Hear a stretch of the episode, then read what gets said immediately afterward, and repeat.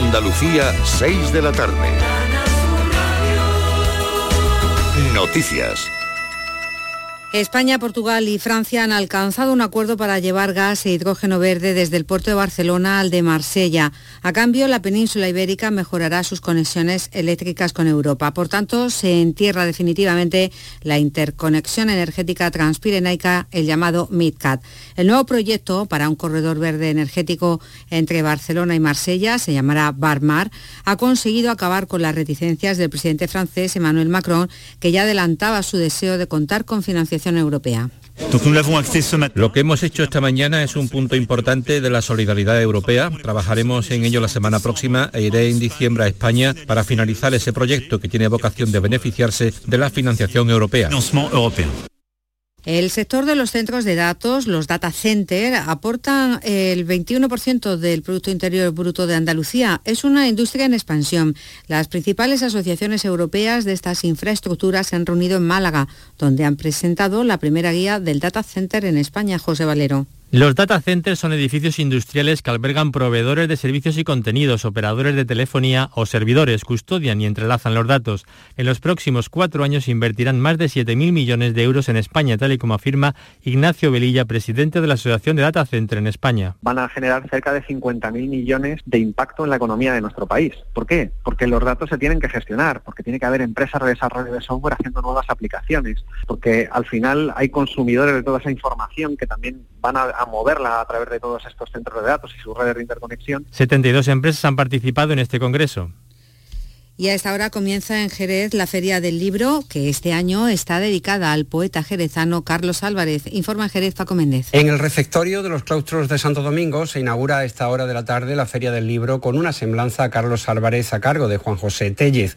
Este año la Feria del Libro de Jerez ha cambiado de fecha a petición de los libreros. Son 24 los expositores que ofrecen novedades y firmas de autores. Los andalucistas Pedro Pacheco, Sebastián Romero y Alejandro Rojas Marcos asisten a las 8 de esta tarde a la presentación del libro Por un poder andaluz, historia del Partido Andalucista, los años de la clandestinidad. Su autor es José Luis Villar. La Feria del Libro de Jerez se celebra hasta el próximo domingo. Y la escritora Almudena Grandes, fallecida hace un año, ha recibido este jueves un homenaje en la Feria del Libro de Frankfurt. Editores y autores que compartieron varios momentos de su vida han destacado su compromiso totalmente creíble en presencia de su viudo y director del Instituto Cervantes, Luis García Montero. Las filiales rocieras se han unido junto a la Hermandad Matriz en una campaña para concienciar sobre la importancia del reciclaje en el Parque Nacional de Doñana, Manuel Delgado. El objetivo es fomentar la recogida de residuos de aparatos eléctricos y electrónicos en una iniciativa que permanecerá abierta hasta finales de este año. El portavoz de la Hermandad Matriz es José Miguel Saavedra mm, a partir de ahora eh, la Hermandad Matriz y también las hermandades de, toda la provincia de Andalucía van a contar con un contenedor en sus sedes para que los hermanos, todos los, ciudadanos se puedan acercar hasta allí y depositar estos aparatos. Por otra parte, hasta el día 26 de marzo continúan las peregrinaciones extraordinarias de las filiales rocieras.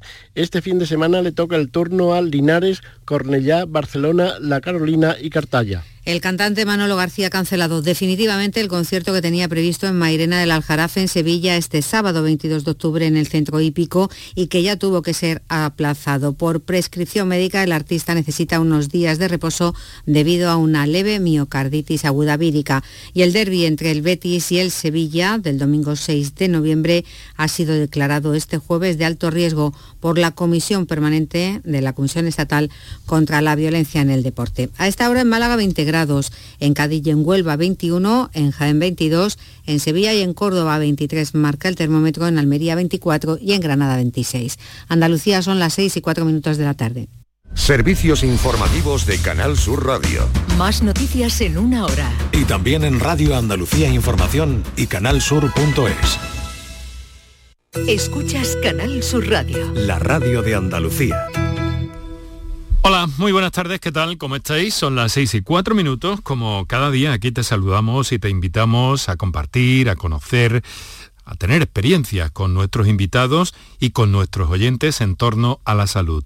Hoy te proponemos un tema para este día en el que por toda Andalucía durante toda la semana está habiendo actividades en torno a las enfermedades hepáticas, las enfermedades del hígado. El objetivo es concienciar sobre la importancia de su, de su detección y de los tratamientos precoces. Muy buenas tardes y muchas gracias por estar a ese lado del aparato de radio. Canal Sur Radio te cuida. Por tu salud. Por tu salud con Enrique Jesús Moreno. Es eh, esta una semana, unos días eh, de las enfermedades hepáticas en Andalucía. Es un proyecto en el que distintos profesionales del sector de la hepatología se reúnen con el objetivo de mejorar el abordaje de estas enfermedades mediante el diagnóstico y las estrategias de prevención de enfermedades como muchas de ellas, la hepatitis no alcohólica, la enfermedad hepática asociada al consumo de alcohol, el carcinoma hepatocelular o la profilaxis de las enfermedades hepáticas. Además, los expertos ponen el foco en la eliminación de la hepatitis C en la comunidad, donde se estiman que todavía quedan 1.500 personas, 1.500 pacientes por tratar. Y eso es algo verdaderamente importante. Son acciones en definitiva para compartir conocimiento, buenas prácticas en hepatología, una especialidad de, cada vez más, de la que cada vez más se habla, dirigidas tanto a profesionales del ámbito sanitario como a pacientes y organizaciones de pacientes, que también van a estar representados hoy aquí en este programa.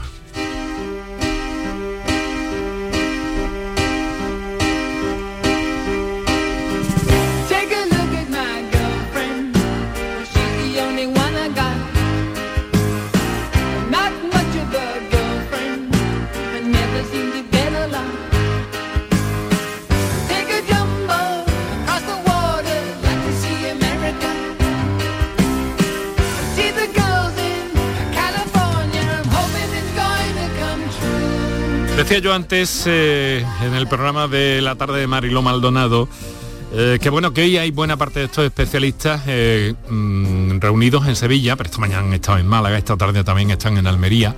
Una intensa actividad durante toda la semana que vamos a conocer muy de cerca y sobre la que queremos también que ustedes, como cada día, se manifiesten. Ya saben que tenemos pues bueno unas vías para llegar, para acceder al programa que ahora recordamos para ustedes.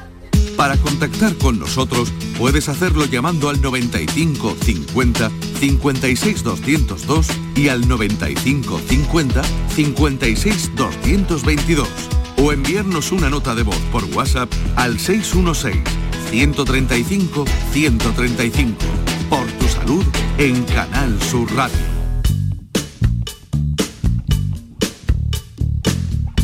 Bueno, pues antes de empezar prácticamente, eh, saludar eh, muy cálidamente a nuestros oyentes en Almería, que sabemos que son muchos los que nos siguen desde la provincia, y avisarles de que hoy a partir de las seis y media eh, podrán seguir este programa a través de la aplicación de Canal Sur Radio, por ejemplo, en su teléfono móvil, o en canalsur.es en internet o en la plataforma Canal Sur Más, porque a las seis y media los compañeros de Deportes de Almería retoman allí la programación en local para eh, radiarles, para hacerles llegar esa retransmisión futbolística que tiene lugar hoy en, en, la ciudad de Almería, en la capital almeriense.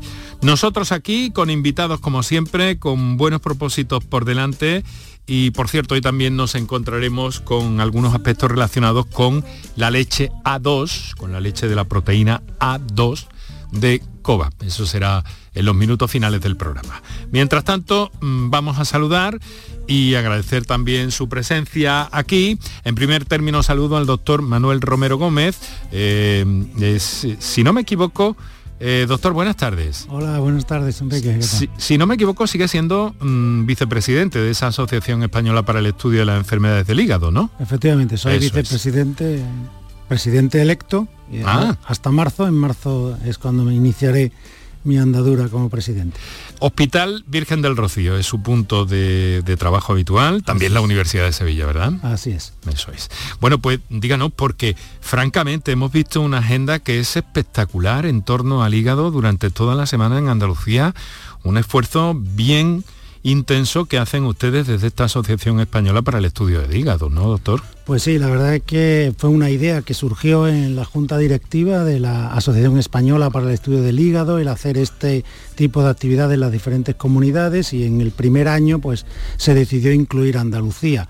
Quizás con lo que no contábamos es con el entusiasmo, ¿no? Ha sido eh, un enorme placer organizar esta semana de la mano del profesor Raúl Andrade de, Málaga, de la Universidad de Málaga, del Hospital Virgen de la Victoria.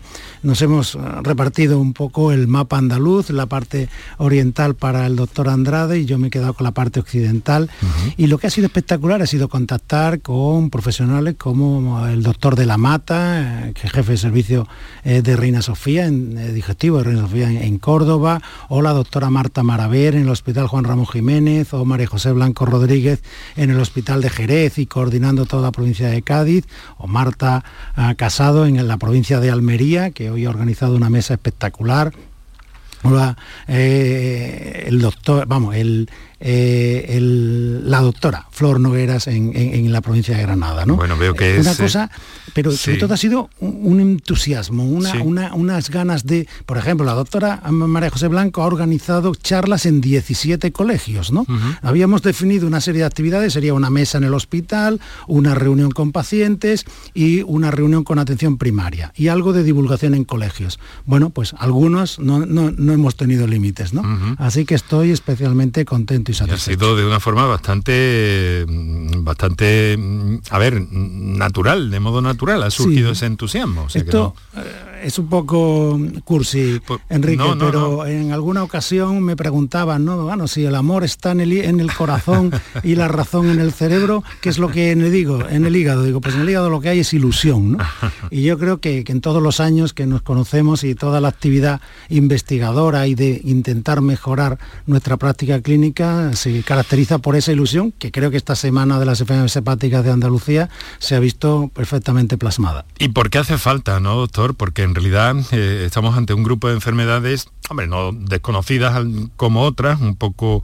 Em, un poco menos eh, prevalentes quizá o con menos incidencia pero sí que mm, tenemos que saber mucho todavía, sabemos los ciudadanos en general, ¿no? Mucho sobre el corazón, sobre el cáncer, determinados tipos de cáncer, pero sobre las enfermedades hepáticas sabemos más bien poco, ¿no? Sí, hay dos cosas que son importantes resaltar, ¿no? Una es la importancia de la enfermedad hepática. Cuando una persona viene a la consulta y le hablamos de que su hígado puede estar enfermo, es verdad que la actitud del paciente es mucho más seria y que eh, vemos personas, por ejemplo, que han intentado eh, cambiar el estilo de vida, la dieta, el ejercicio físico, que han fracasado durante años y que ahora cuando se enteran que tienen una enfermedad en el hígado, eso cambia totalmente. Pero es verdad que existe una falta de concienciación en la sociedad. ¿no? Ahí el otro día eh, comentábamos en un congreso internacional que casi dos de cada tres personas que ingresan en un hospital con una complicación de una enfermedad hepática, o sea,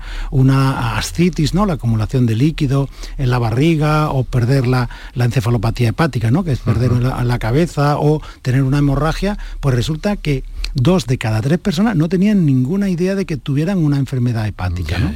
Por lo tanto, es muy silente, pasa muy desapercibida. Y lo que tenemos es el gran estímulo y la gran motivación que casi todas las enfermedades hepáticas tienen una forma de detectar eh, en un momento precoz y una intervención, un tratamiento que puede cambiar completamente el curso de la historia de la enfermedad. Bueno, recuerdo a nuestros oyentes que tengan algún tipo de duda o cuestión que, plantear o experiencia que trasladarnos o contarlos, que pueden hacerlo por dos vías. La primera, las notas de voz del 616-135-135 y la intervención en directo en el 955-056-202 o 955-056-222. Eh, vamos a ver, doctor, eh, lo ha mencionado usted anteriormente, ¿no? Y yo también he hecho alguna referencia. Hepatología, claro, el hígado está en el, aparato digestivo, forma parte, por tanto, de esa especialidad de medicina del aparato digestivo, eh, pero cada vez escuchamos más la palabra hepatología. Háblenos de esto. Bueno, la hepatología es la ciencia que estudia el hígado, ¿no? Y eh, dentro del aparato digestivo tenemos dos grandes áreas. Una es la gastroenterología, que estudiaría los problemas del tubo digestivo, y la hepatología, que estudiaría las enfermedades del hígado.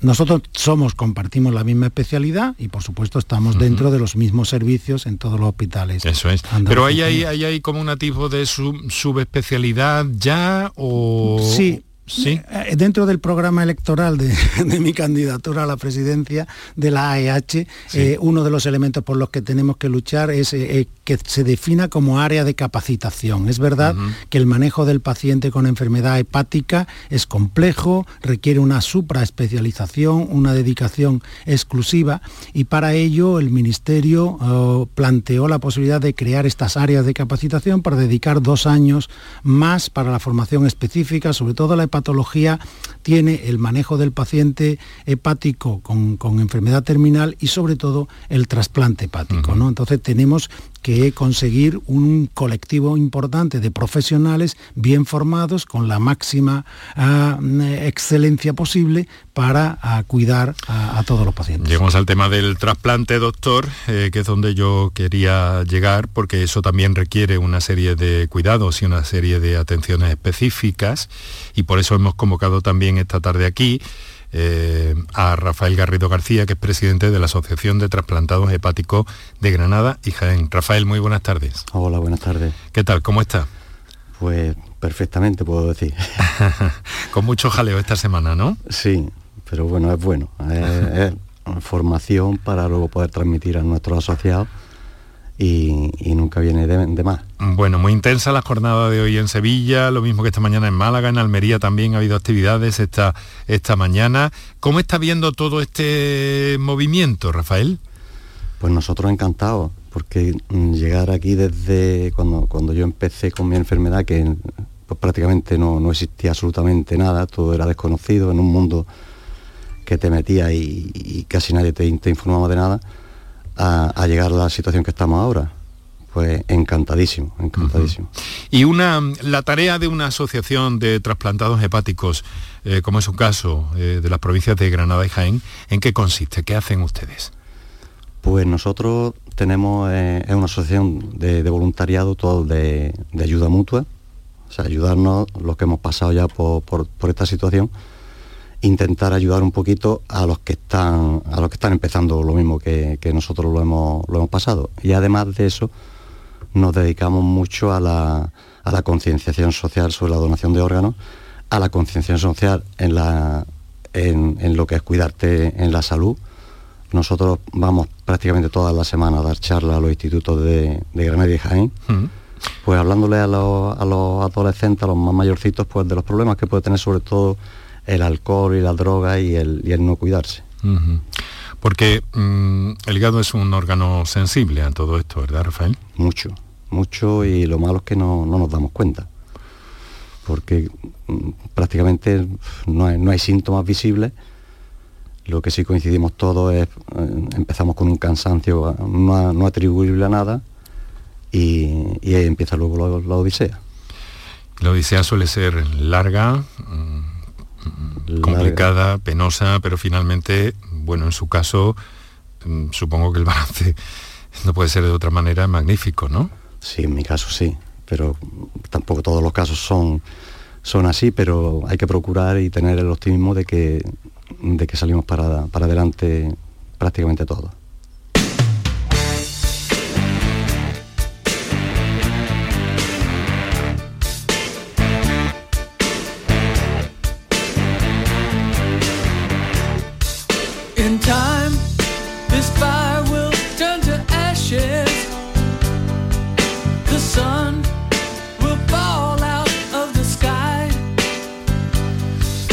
Estamos hablando del hígado. Quiero agradecer a los dos que nos hayan hecho este hueco, este hueco para estar con nosotros en este programa que habla de tu salud, que está aquí por tu salud y que os hacemos llegar en el directo de la radio entre 6 y 7 cada tarde, como bien sabéis.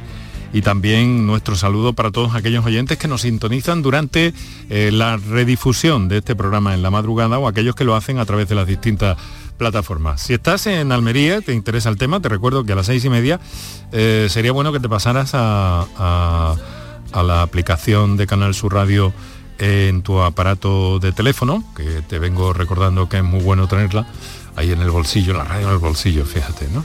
Y, para que puedas seguir este, este espacio ya que eh, los compañeros, eh, mis queridos compañeros de Almería, pues tienen una retransmisión deportiva hoy, ya sabéis que esto es el fútbol, con el Mundial, adelantado los partidos de la liga, en fin, todo este jaleo, ¿no?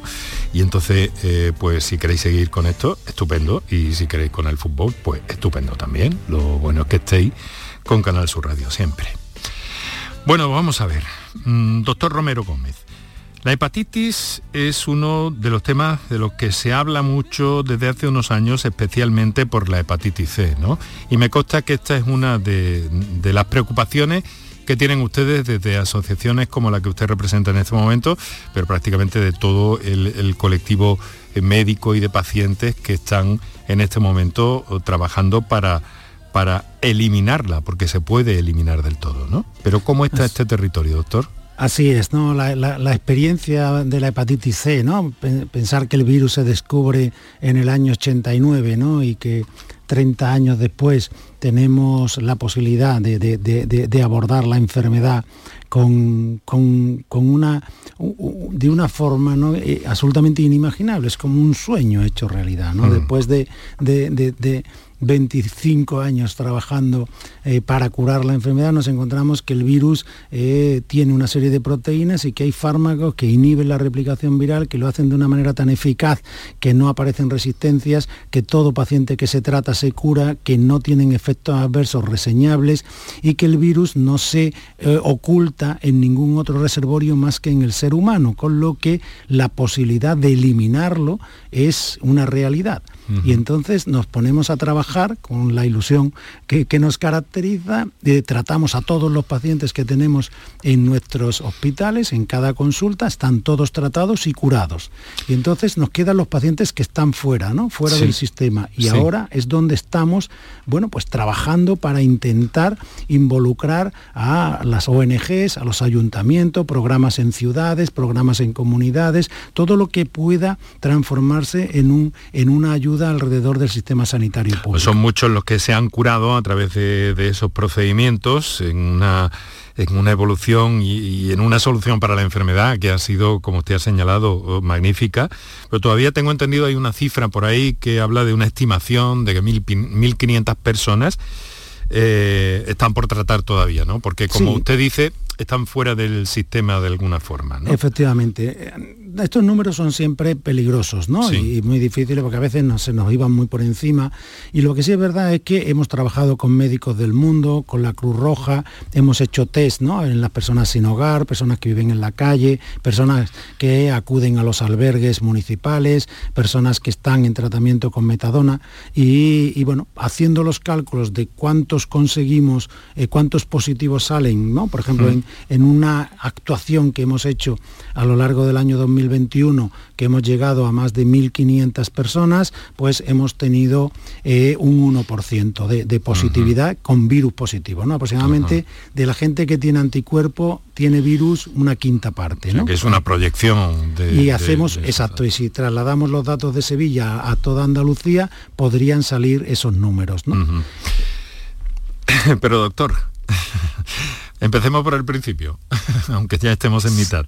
¿Qué es el hígado? Claro, entonces, eh, el hígado es un órgano, es una glándula que tiene una serie de funciones, sobre todo de fábrica, de síntesis y de, eh, detoxificación. El hígado fabrica y limpia, ¿no?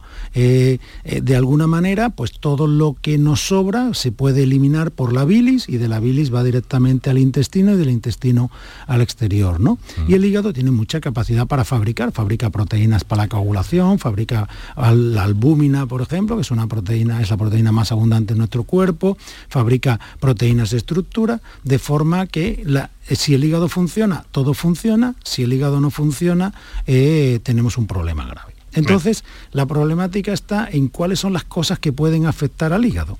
Y ahí es donde tenemos dos grandes grupos. ¿no? Por un lado estaría los trastornos metabólicos, o sea, la obesidad, la diabetes, la hipertensión, la hiperlipidemia, y por otro lado estaría el alcohol.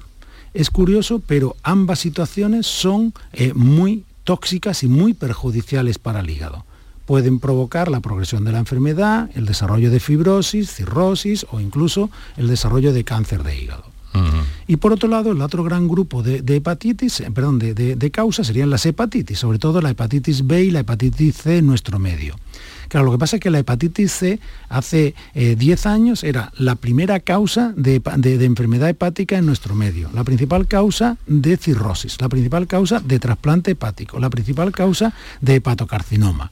Y eso es lo que hemos sido capaces de barrer con el tratamiento. Bueno, es eh, importante también destacar, me parece en este momento que ha mencionado varias hepatitis, que también hay ya vacunas para algunas de ellas, ¿no, doctor? Efectivamente, la hepatitis B, por ejemplo, eh, es, eh, es, el paradigma de que vacunando a todos los españoles, a todos los niños que han nacido en España desde el año 89-90 eh, para acá, todos, todas las personas que ahora mismo tienen menos de 30 años están vacunadas y por lo tanto no hay hepatitis B en esa, en esa población. Queda algo en personas más mayores y sobre todo en los inmigrantes que recibimos que no vienen vacunados.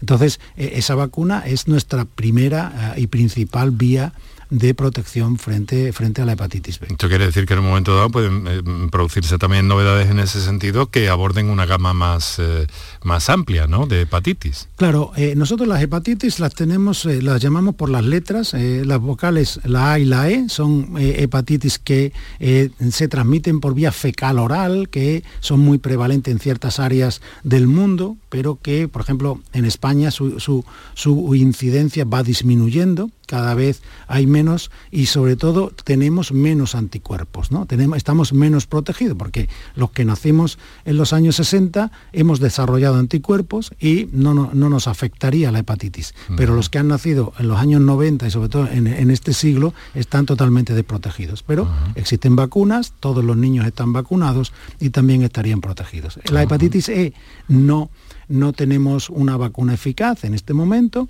Es una enfermedad más del sudeste asiático, aunque cada vez se ven más casos en nuestro entorno. Y curiosamente es una hepatitis que siempre habíamos dicho que no cronificaba, pero que hemos comprobado que en el seno del paciente con un trasplante de órganos sólidos, sobre todo corazón, hígado o riñón, sí puede producirse una hepatitis crónica por virus E. Pero tiene su tratamiento. Tiene su tratamiento, efectivamente. Hay vacuna, pero tiene su tratamiento. La esperanza y la prevención, de la que vamos a hablar eh, en los próximos minutos tenemos algunos mensajes de nuestros oyentes ya. Quiero recordarles que tienen el 616-135-135 eh, para las notas de voz y la intervención directa en el 955-056-202 y en el 955-056-222. Bueno, en este momento os llamo otra vez... Eh, a que os descarguéis en el móvil, cuanto antes, se hacen unos segundos, la aplicación de Canal Sur Radio para escuchar cualquier programa de esta marca en cualquier parte del planeta y a cualquier hora del día o de la noche. Aquí dejamos a los oyentes de la radio convencional en Almería, nuestros queridos oyentes, que pueden pasarse a la aplicación si lo tienen a bien.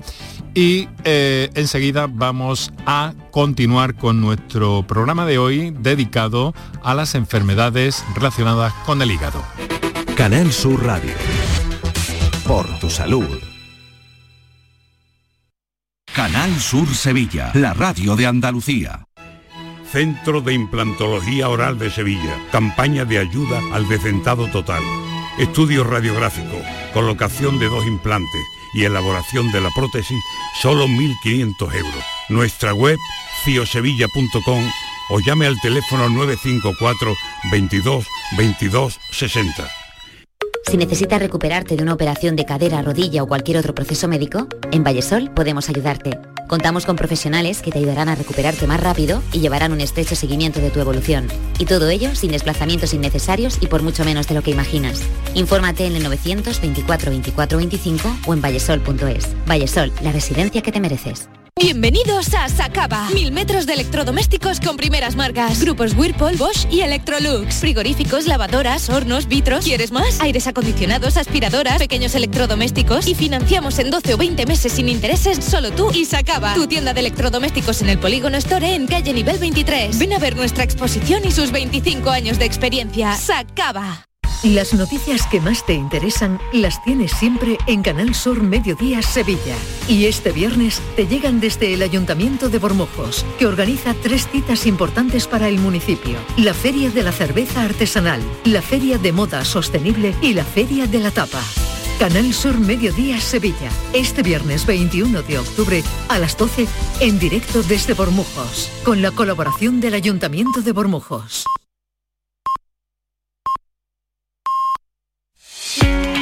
Enrique Jesús Moreno, por tu salud, en Canal Sur Radio.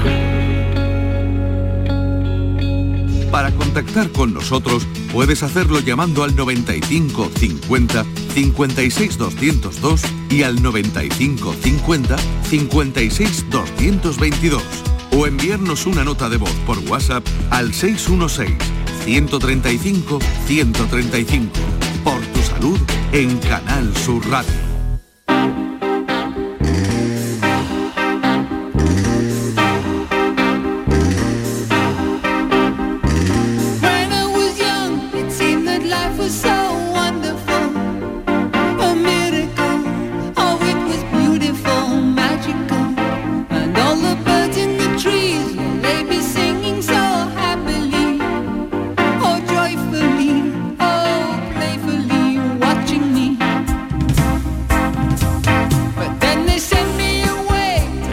La música de Supertramp para las transiciones del programa por ese tono, de- como has dicho tú, Paco Villén, nuestro realizador, ese tono alegre que tiene, ¿no? Ese- esa escritura que está hecha en- en unas armonías como muy vitales, como muy intensas, ¿no? Y en este ámbito vital eh, estamos compartiendo el programa con el doctor Manuel Romero Gómez, Hospital Virgen del Rocío, hepatólogo, y con Rafael Garrido García, presidente de la Asociación de Trasplantados Hepáticos de Granada y Jaén. Rafael, yo eh, quisiera, si, si a usted no le parece mal, que nos contara un poco por ver todo ese proceso y por saber y que podamos anotarnos el resto de los ciudadanos un poco algunas pistas de cómo fue eh, su caso hasta que llegó definitivamente ese, ese trasplante. Pero, insisto, digo que, que nos parece importante porque estamos viendo que hay a veces un infradiagnóstico, a veces hay una enfermedad hepática y no sabemos que, está ahí presente. Ahora le preguntaremos al doctor cómo se detecta y demás. Pero mm, nos gustaría, Rafael, si tiene a bien, si no le parece mal, que nos contara un poco ese proceso suyo personal. Pues vamos a ver. Yo, yo era una persona que hacía muchísimo deporte, no profesional, pero le faltaba que me pagaran, ¿no? y, y entonces en los entrenamientos empecé a notar que me cansaba.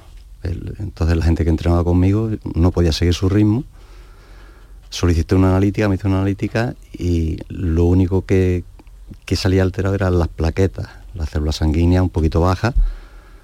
Me fui al hematólogo, me hizo mi punción external, me dijo que estaba perfecto y yo trabajaba en un sitio pues, donde había mucha droga, había mucho, mucho, mm, de todo un poco. Y le dije que me pidiera marcadores de todo tipo, de VIH, de hepatitis, de, todo. Entonces me salió positivo el, virus de la hepatitis B. Acudí a un, a un digestivo y, y automáticamente pues, me hicieron mi ecografía, me hicieron una biopsia y, y directamente yo ya tenía mi cirrosis. Estoy hablando con 29 años tengo 63. Y claro, pues ahí empieza un calvario con una cría chiquitilla, mm, no tenía más síntomas, tuve la suerte de estar muchísimos años con, con la cirrosis así estabilizada y, sin más síntomas, aparte de eso, el cansancio. Y a los 15 años de, de mi cirrosis, pues lógicamente ya el hígado dijo que, ya no podía más. Y entré en lista de espera de trasplante y, me trasplantaron. Un año en lista de espera y todo bien hasta ahora. Mis revisiones, mi medicación, mi vida, que creo que es bastante saludable, creo. Y siguiendo esas normas, pues creo que se puede vivir relativamente bien. ¿Y siguió haciendo ejercicio físico, Rafael? Seguí menos intenso. Luego tuve un problema con la cadera y lo que cojo es la bicicleta. Y si no puedo la bicicleta, pues andar es muy bueno. Yo sin 9, 10 kilómetros diarios, pues no, no me los quita nadie. Y, y ya digo, sin, sin complicaciones.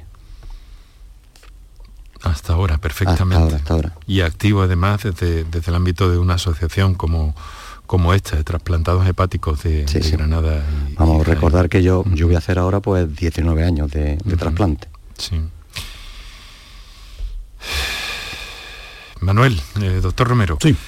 Eh, veo que eh, entonces una hepa- hepatitis no aparece en un, en un, digamos que en una analítica convencional, ¿no? De- Hay que, hay que buscarla. Hay que ¿no? buscarla, Es ¿no? verdad que todos los médicos de este país, desde esta comunidad, tienen acceso a pedir la analítica que necesitamos para diagnosticar eh, las enfermedades hepáticas, o sea, tanto pa- para ver si hay una hepatitis B, una hepatitis C, eh, o incluso si tiene una, si tiene fibrosis en el hígado. ¿no? Eso se puede solicitar y se puede, y se puede estudiar.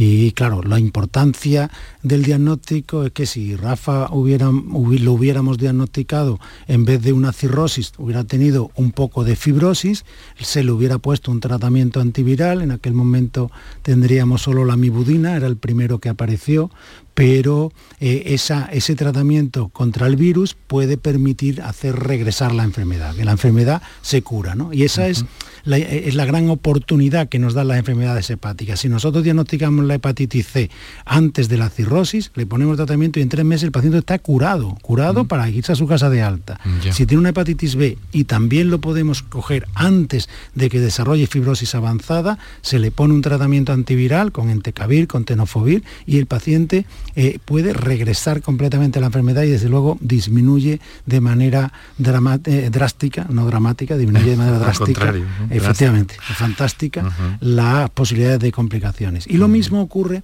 con la que ahora mismo es nuestra gran pandemia, ¿no? La pandemia de la obesidad, de la diabetes y de la esteatosis hepática metabólica, de la enfermedad hepática por los trastornos metabólicos, ¿no? Si esta enfermedad nosotros podemos separar el grano de la paja, podemos saber qué paciente tiene una enfermedad hepática asociada al trastorno metabólico y está desarrollando fibrosis y quién no, podemos dedicarnos. Y esa persona que tiene fibrosis incipiente, si nosotros le ponemos un una dieta y un ejercicio físico como el que hacía Rafa o que incluso menos, demostramos ya en 2015 que en, en 293 pa- pacientes, si uno se somete a una dieta y a un ejercicio físico y pierde un 10% del peso corporal, si una persona pesa 90 kilos, pierde 9 kilos, la posibilidad de que se resuelva la enfermedad hepática es entre el 80 y el 90%. Sí, prácticamente solo. Claro, es que- pensamos que es solo, pero es que es un tratamiento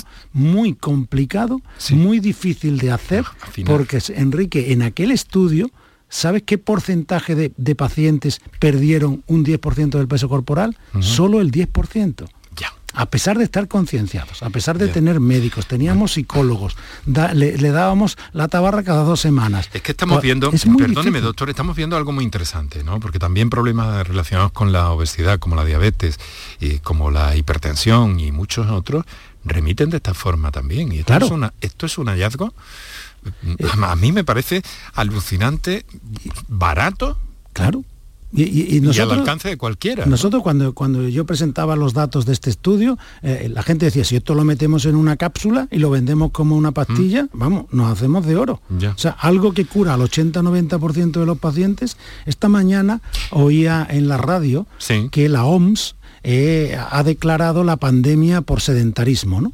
O sea, ¿qué, qué nos espera en el año 2050 si seguimos tumbados en el sofá, sin movernos, sin hacer deporte, sin, sin, sin por lo menos caminar, ¿no? Uno ya, ahora tenemos todos teléfonos y nos cuentan los pasos. Pues si, si nos ponemos, nos, nos comprometemos todos a caminar, podemos cambiar totalmente el curso de cómo va a ser nuestro sistema sanitario. Si no cambiamos lo que tenemos ahora, el 70% del presupuesto de salud se va a consumir en, en corregir todas las enfermedades derivadas del sedentarismo. Porque la dieta que produce la obesidad es muy mala, pero el sedentarismo es mucho peor. Entonces, probablemente Rafa está aquí, está estupendamente, pero probablemente un, un- común denominador a cómo ha ido venciendo las múltiples barreras que le ha ido poniendo la vida es el haber tenido ese hábito atlético y esas ganas de hacer deporte, de hacer algo, de moverse, porque eso es salud y tenemos que conseguir que llegue a toda la población. Tenemos que movernos, es obligatorio.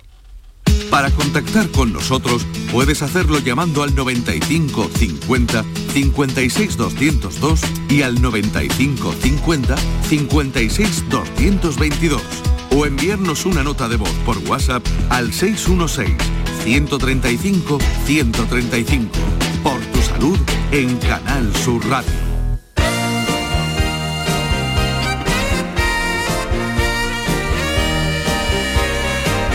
Tenemos eh, 20 minutos para las 7 de la tarde. Ojalá pudieran descargar con moderación un poquito de agua las nubes que, eh, como dicen en, el, en- mi pueblo, están en modo panza burra. Porque están así como enmarañadas, pero no, no termina de caer nada. Está seco, seco el ambiente. Y ojalá, ojalá que, que pudiéramos tener y gozar un poquito de la lluvia con moderación, porque es que vemos los cielos cubiertos, pero no, no termina de caer el agua. Bueno, doctor, quiero preguntarle por una cosa, ¿no? Bueno, antes vamos a leer un, mensaje que, que nos ha llegado mejor, si les parece, eh, que me parece muy interesante también. Mi pareja, hace dos años, antes de la pandemia, en un reconocimiento médico de empresa, le sacaron los niveles de transaminasas con la anotación de que volviera a repetir la analítica en el médico de cabecera, pero debido a la pandemia no se realizó y ya no le ha dado más importancia. ¿Esto puede haber ido a peor debido también a que consume alcohol y tabaco? A ver, doctor. Pues eh, eh, lo que sí es verdad es que eh, toda persona que tiene las transaminasas alteradas tiene que estudiarse si tiene o no tiene una enfermedad hepática. Eso es, es obligatorio. Pero esa- Entonces, lo más importante, tenemos el hábito de repetirlo, Sí. pero yo creo que ya no habría ni que repetirlo. Toda persona que tiene las transaminasas altas se tiene que estudiar. Hay que ver que si tiene o no tiene cualquiera de las enfermedades que comentamos, ¿no? La hepatitis B, la hepatitis C, eh, la esteatosis hepática metabólica, la, la- la enfermedad hepática alcohólica, una colangitis eh, biliar primaria, cualquiera de las enfermedades hepáticas. Pero si una persona tiene transaminasas altas, se tiene que hacer una ecografía y una analítica para ver de dónde vienen esas transaminasas. Esas transaminasas sí aparecen en, los- en los análisis convencionales, Sí. doctor. Sí, es sí, así, sí. o sea que son una pista, digamos. Eso, es, un- es, es un- es una forma de, eh, bueno, de tener un piloto que, que nos avisa de que algo puede estar pasando en el hígado. Entonces, ese chivato es el que utilizamos. ¿Qué puede ocurrir? Hay dos cosas que, que me gustaría transmitir. Una, por un lado, que para tener una enfermedad hepática no hace falta tener las transaminasas altas. O sea, hay Ah, vale. personas con las transaminasas normales que tienen enfermedad hepática y hay que buscar otras, otros hallazgos. Por ejemplo, tener las plaquetas bajas puede ser, como nos ha contado perfectamente Rafa, que puede ser una manifestación de una enfermedad hepática. Y por otro lado, que toda persona con las transaminasas altas tiene alto riesgo de tener una enfermedad hepática y tenemos que estudiarla. Tenemos que decir si tiene hepatitis o no, si tiene esteatosis o no. Es, es una ecuación que se encuentran ustedes cuando tienen que, que valorar este tipo de, de analíticas, ¿no? De alguna forma, ¿no? Efectivamente. Ver Y y aquí- comparar y contrastar. Y aquí lo importante es la colaboración con la atención primaria. Nosotros eh, tenemos que trabajar hombro con hombro con la atención primaria porque, claro, son muchas las personas que tienen alteraciones de las pruebas de función hepática, que tienen las transaminasas altas, que tienen el hígado brillante en la ecografía o que tienen otras alteraciones y entonces tenemos que trabajar en equipo, coordinado y, y, bueno, asumir, ¿no? Por ejemplo, cuando una persona puede tener una hepatitis eh, C, pues automáticamente el médico de atención primaria solicitará una analítica, ¿no? Y en, La- el, y en el hospital nos encargaremos de que esa analítica sea lo más completa posible para que la información, Afinar ya. claro, sea lo más fina. Ajá. Mire, y entonces, eh, eh, en la alteración del hígado, ¿qué, qué factores son los más? Hemos escuchado algunos, pero creo que convendría también reseñarlos un poco, ¿no? ¿Cuáles son los factores que más intervienen ahí para que, eh, para que el hígado se vaya deteriorando? El, más, el más malo de todo es el alcohol. El alcohol, incluso en cantidades pequeñas, el alcohol en cualquiera de sus versiones, no le hace ningún bien a un hígado enfermo. Ningún bien. Toda persona que padezca del hígado, lo más importante es que deje de tomar alcohol.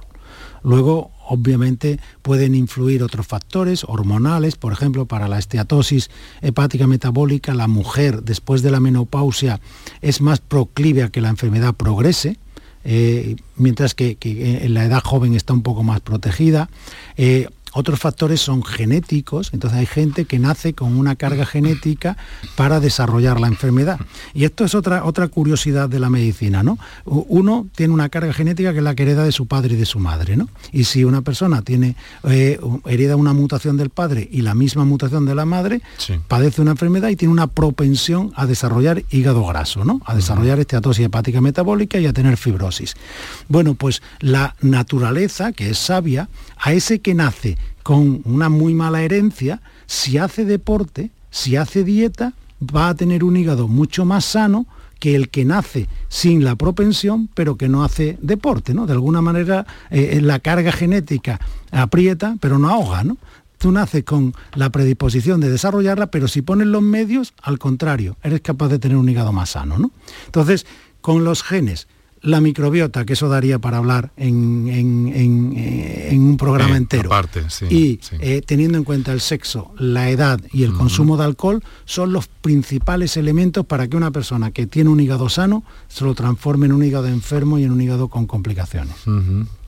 Qué interesante. Bueno, hay algo que quiero preguntarle también, porque eh, en el tema de los trasplantes de hígado son un poco singulares, ¿no? Eh, En el sentido siguiente, porque creo que, que la, la ciencia ya no, no necesita trasplantar el órgano al completo, ¿no? Se hacen esas, eh, o, o no ha llegado esto todavía, o se ha experimentado pero no ha cuajado. No. ¿Cómo está este tema? Sí, bueno, la- a fin de cuentas el trasplante hepático es la sustitución de un órgano por otro, ¿no? Un órgano enfermo que se retira y se coloca en su lugar un órgano sano. Entonces hay veces que tenemos problemas de tamaño. Por Mm. ejemplo, porque un, un adulto le quiere donar su hígado a un niño y entonces no se puede trasplantar el hígado completo y podemos trasplantar medio hígado. Y si, a- y si un donante, por ejemplo, un donante cadáver, pues podemos trasplantar a dos personas con un solo hígado. Depende del tamaño y de la situación. Esto es una decisión técnica que hace el cirujano sobre la marcha, ¿no? viendo cómo está, de, cómo es la calidad del órgano donante y cómo son los receptores, porque dependiendo de la de la edad del paciente, de la causa que genera la indicación del trasplante, de las comorbilidades, ¿no? de si tiene sí, diabetes. entendemos que hay que valorar muchos efectivamente, factores, se valora. claro. Y entonces sí existen diferentes técnicas quirúrgicas para reducir el tamaño y para sacar el máximo aprovechamiento, que por ejemplo ese, trasplantar a dos personas con un solo hígado, ¿no?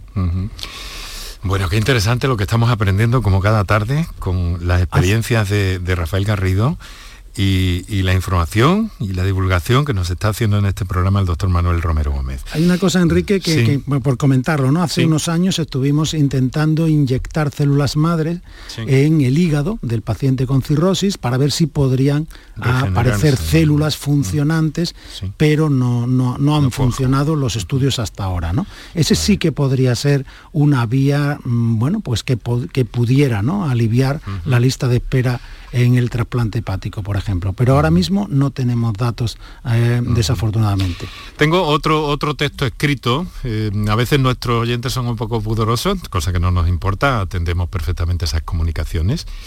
Hola, soy María, tengo 62 años y eh, a veces me siento un dolorcillo como debajo del el costillar, nos dice derecho. Me han dicho que ahí está el hígado. Tengo que tomar ¿Tengo que tomar alguna medida a este propósito o revisarme más específicamente?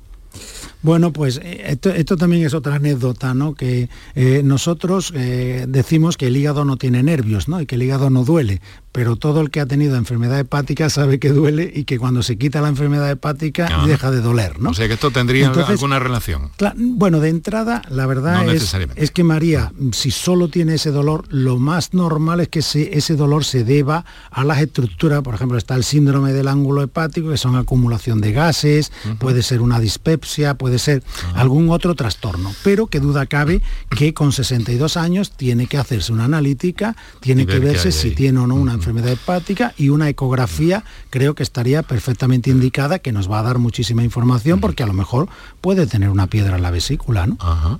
Lo- los gases que, que, que, que, fatales son para tantas dan- cosas, ¿no? Dan una lata tremenda. O sea, así es, así es. Vamos a ver, eh, Rafael, Rafael Garrido, presidente de la Asociación de Trasplantados. Vamos a ir recogiendo. Eh, tenemos eh, un compromiso en los minutos finales del programa. Y Rafael Garrido García, que es presidente de esa Asociación de Trasplantados Hepáticos de Granada y Jaén, con esta actividad tan intensa, esta semana que hemos detallado con actividades por doquier y llamando eh, la atención y haciendo notar, haciendo visible, como se dice ahora, el problema de las enfermedades hepáticas. Quiero agradecerle mucho a Rafael que nos haya atendido. Además ha sido una cosa un poco in extremis, pero agradecemos, Rafael, muchísimo su, su colaboración esta tarde. Y ahora se vuelve a ese encuentro que tienen ustedes en un hotel de Sevilla, ¿no? Sí, aquí estamos, pues eso, aprendiendo un poquito. Y si me dejan un segundo, pues Claro re- que sí. recalcar lo que el doctor Romero ha dicho. Que si nos cuidamos, a pesar de, de habernos diagnosticado una lesión hepática no grave, grave, pues si yo hago una vida sana, ese hígado graso me va, me va a revertir. Y más aún todavía, yo en, en la unidad de trasplante nuestra de Granada el año pasado se trasplantó el 81% por alcohol. Entonces es, es tre- es terrible. Pero que si dejas el alcohol y la enfermedad no es tan grave, creo que también puede re- revertir. Muy gráfico. doctor lo sabrá. Muy gráfico el dato. Doctor, eh, para la despedida, un mensaje le voy a pedir también, lo mismo que ha hecho Rafael. Bueno, pues simplemente que, que- tenemos una... Hay veces que la medicina no nos da oportunidades y aquí tenemos una gran oportunidad. Tenemos un elenco de enfermedades, tenemos los métodos para diagnosticarla de forma precoz, tenemos los tratamientos para actuar antes de que sean un problema de difícil solución y tenemos que hacer el esfuerzo entre todos, pacientes, la sociedad civil, los especialistas en, en aparato digestivo y en hepatología y, por supuesto, eh, las asociaciones de pacientes para intentar eh, abordarlo. Que hago ese llamamiento porque en, en- en el tema de salud tenemos que aprovechar las oportunidades. No está la naturaleza para ir dándolas de manera gratuita. Muchas gracias, doctor. Muchas gracias, doctor Manuel Romero Gómez, eh, Hospital Virgen del Rocío, Asociación Española para el Estudio del Hígado. Muchas gracias de las enfermedades hepáticas. Muchas gracias por estar con nosotros. Ha sido un placer. También ha sido complicado para Manuel, que esta mañana estaba en, en Málaga, el doctor, y esta tarde aquí con nosotros. Muchísimas gracias, se lo agradezco enormemente. Pues muchísimas gracias de verdad de todo corazón porque aparte de que ha, sido un programa excelente com- como es habitual, creo que es una oportunidad para, para seguir llamando la atención, para seguir concienciando a todos de la importancia de las enfermedades hepáticas y, y, y se lo agradecemos especialmente a Canal Sur y a, y a Enrique Moreno en especial. Muchas gracias. gracias, un saludo, muy buenas tardes. Ahora vamos con unos instantes para nuestros anunciantes y luego entramos en el tiempo que dedicamos a conocer mejor la leche A2 de Cobap. Canal Sur Radio. Por tu salud. Ea, ya está ahí el niño del vecino con la pelotita. ¿Pero qué dices, Yuyu? Si ese niño es un figura, ese va a ser un crack. Un crack. La que es una crack es mi mujer, que llamó a Hogar Solar, pusimos las placas solares y ahorramos tela en la factura de la luz. Vaya pelotazo, ¿no? Pelotazo le daba yo al padre del niño. Llama al 955 31 80 80. Hogar Solar, la luz que te ayuda a ahorrar. Aquadeus, ahora más cerca de ti, procedente del manantial Sierra Nevada, un agua excepcional en sabor, de mineralización débil que nace en tu región. Aquadeus Sierra Nevada es ideal para hidratar a toda la familia y no olvides tirar tu botella al contenedor amarillo. Aquadeus, fuente de vida, ahora también en Andalucía.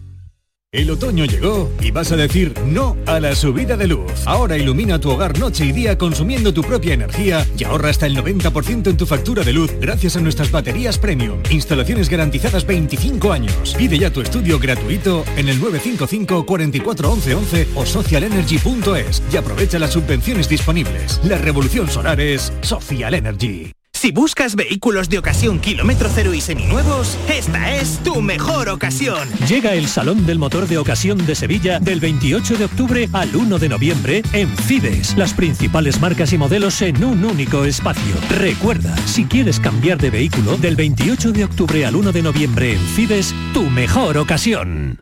¿Y tú? ¿Qué radio escuchas? El Club de los Primeros, Jesús Vigorra, y todos los programas que tiene Canal Sur, los mejores. Yo estoy 24 horas con Canal Sur. Es la mejor cadena que se puede escuchar. Sobre todo los informativos me encantan porque me dicen cosas para estar alerta. Canal Sur Radio, la radio de Andalucía. Yo escucho Canal Sur Radio.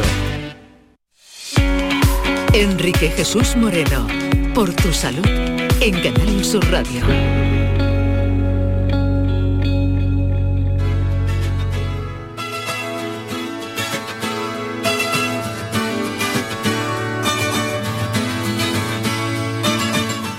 Muy bien, queridos amigos del jueves, pues antes de finalizar el programa de hoy, como siempre queremos hablar de la leche A2, que es un nuevo producto, leche, de Cobap, eh, y recientemente introducido en el mercado, que tiene, como estamos viendo estos últimos días, una serie de características eh, que mm, destacamos que recuperan de alguna forma las propiedades de la leche de las primeras vacas que alimentaron a la humanidad gracias a la presencia de la proteína beta-caseína A2. Hemos estado viendo diferentes aspectos de la misma, el proceso, la selección de animales y hoy nos acompaña el prestigioso endocrinólogo doctor Antonio Escribano, conocido entre otras cosas por su trabajo en, en el territorio de la nutrición deportiva y de otras en las que sigue activo, profesor universitario y al que queremos preguntarle por algunos aspectos eh, mm, de la salud. Doctor, muy buenas tardes y muchas gracias por acompañarnos. Muy buenas tardes, encantado de estar aquí, por supuesto. Pues le decía a los oyentes que hemos conocido hasta ahora ese proceso de esa selección de animales que poseen la proteína A2. Hoy queremos conocer el valor de esa eh, proteína para el organismo humano. Doctor, ¿cuál sería? Pues la verdad es que es, un in- es una innovación, pero es también una vuelta un poco al pasado, ¿no? Primitivamente, pues las leches tenían esta proteína en su composición y luego, pues por cierta selección genética, algún tipo de mutación, pues han ido combinando la A2 con la A1, ¿no? Pero, mm, hombre, se han hecho experimentos y se ha visto que la A1 en determinadas personas genera un poco de problemas, un poco indigesta y alguna dificultad tiene en cuanto a su digestión. Sin embargo, con la A2 no. ¿Qué ocurre? Pues que había que seleccionar diferentes vacas que tuviesen todavía el recuerdo, digamos, de elaborar esta proteína y dentro de eso, eh, pues fabricar esta leche, ¿no? Por eso es una especie, es un futuro, pero también es una especie de regreso al pasado. Y con esta proteína, pues las los problemas de digestibilidad que plantea la A1, pues no se dan. Todavía no tengo más remedio que preguntarle, la respuesta sería larguísima, pero ¿por qué algunas personas entonces presentan ese problema de digestión más pesada cuando no está presente esa proteína A2? Bueno, pues son- ciertas sensibilidades a la proteína A1. No es que a la proteína eh, tenga que estar la proteína, es la A1 la que genera esa sensibilidad y la A2 no. Bueno, pues entonces cuando normalmente las, las vacas normales, digamos, pues elaboran a- las dos tipos, A1 y A2. Pero este tipo de leche A2 solamente contiene esta segunda, ¿no? Y al tener esta segunda elimina la A1 y ese problema de sensibilidad que mucha gente piensa que es la lactosa, piensa que son muchas cosas. Y en realidad a veces simplemente esta sensibilidad a la proteína. Pues digo que es un avance extraordinario porque mucha gente que está limitando su consumo de leche por esa pequeña sensibilidad, pues con esto lo dan por resuelto. Y que muchas veces ese, la leche me sienta mal, pues les lleva a no consumir leche. Sin embargo, en esta no tendrían ese problema. No Eh, tenía ningún problema. ¿Es una leche indicada para todas las edades, doctor Escribano? Sí, sí, sí, por supuesto. Eh, La leche, la leche es un alimento que llevamos consumiendo los humanos más de 10.000 años. Y últimamente existen muchas confrontaciones en este sentido que no tiene, que no, que, que no, que no es lógico. La gente cree que leches vegetales, Hombre, eso no son leches, son zumos vegetales, zumos de soja, zumos de almendra, zumos de espelta, eso es zumo. Si tú comprimes una semilla, al final es un liquidillo blanco, que no es leche, ¿no? Pero por eso, pero la leche auténtica, la que tiene las proteínas, la que tiene toda la estructura que nosotros necesitamos, es la leche de vaca, y dentro de la leche de vaca, esta especial, digamos, configurada, pues mucho mejor. Entonces me gustaría precisar mucho que nuestros oyentes lo tengan muy claro. Otra cosa más, esto no es eh, ningún producto añadido y en cuanto a las propiedades ya conocidas de la leche, la A2 no merma ninguna otra. En absoluto. No es ningún producto añadido, sino simplemente retrotraernos a algo ancestral, algo mm, magnífico para nosotros y por supuesto todas todas las propiedades, absolutamente todas, se mantiene, que son muchas. Que la gente no se deje guiar por estas falsas leches hay que decirle así, falsas leches que no lo son, y la leche que nosotros necesitamos y la que hay que consumir lo mínimo, eso de tres lácteos al día, pues es la leche de vaca. Pues muchas gracias, doctor Antonio Escribano, por ayudarnos a conocer mejor las propiedades de la leche A2 de Coba. Buenas tardes. Muchísimas gracias.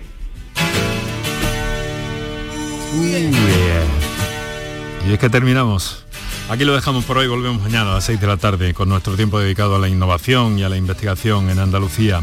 Nuestro agradecimiento hoy a Celia Ruiz del grupo Euromedia Comunicación y aquí en la radio Virginia Montero, Antonio Martínez, Paco Villén y Enrique Jesús Moreno. Disfruten de la tarde y tengan una buena noche y ojalá llueva bien.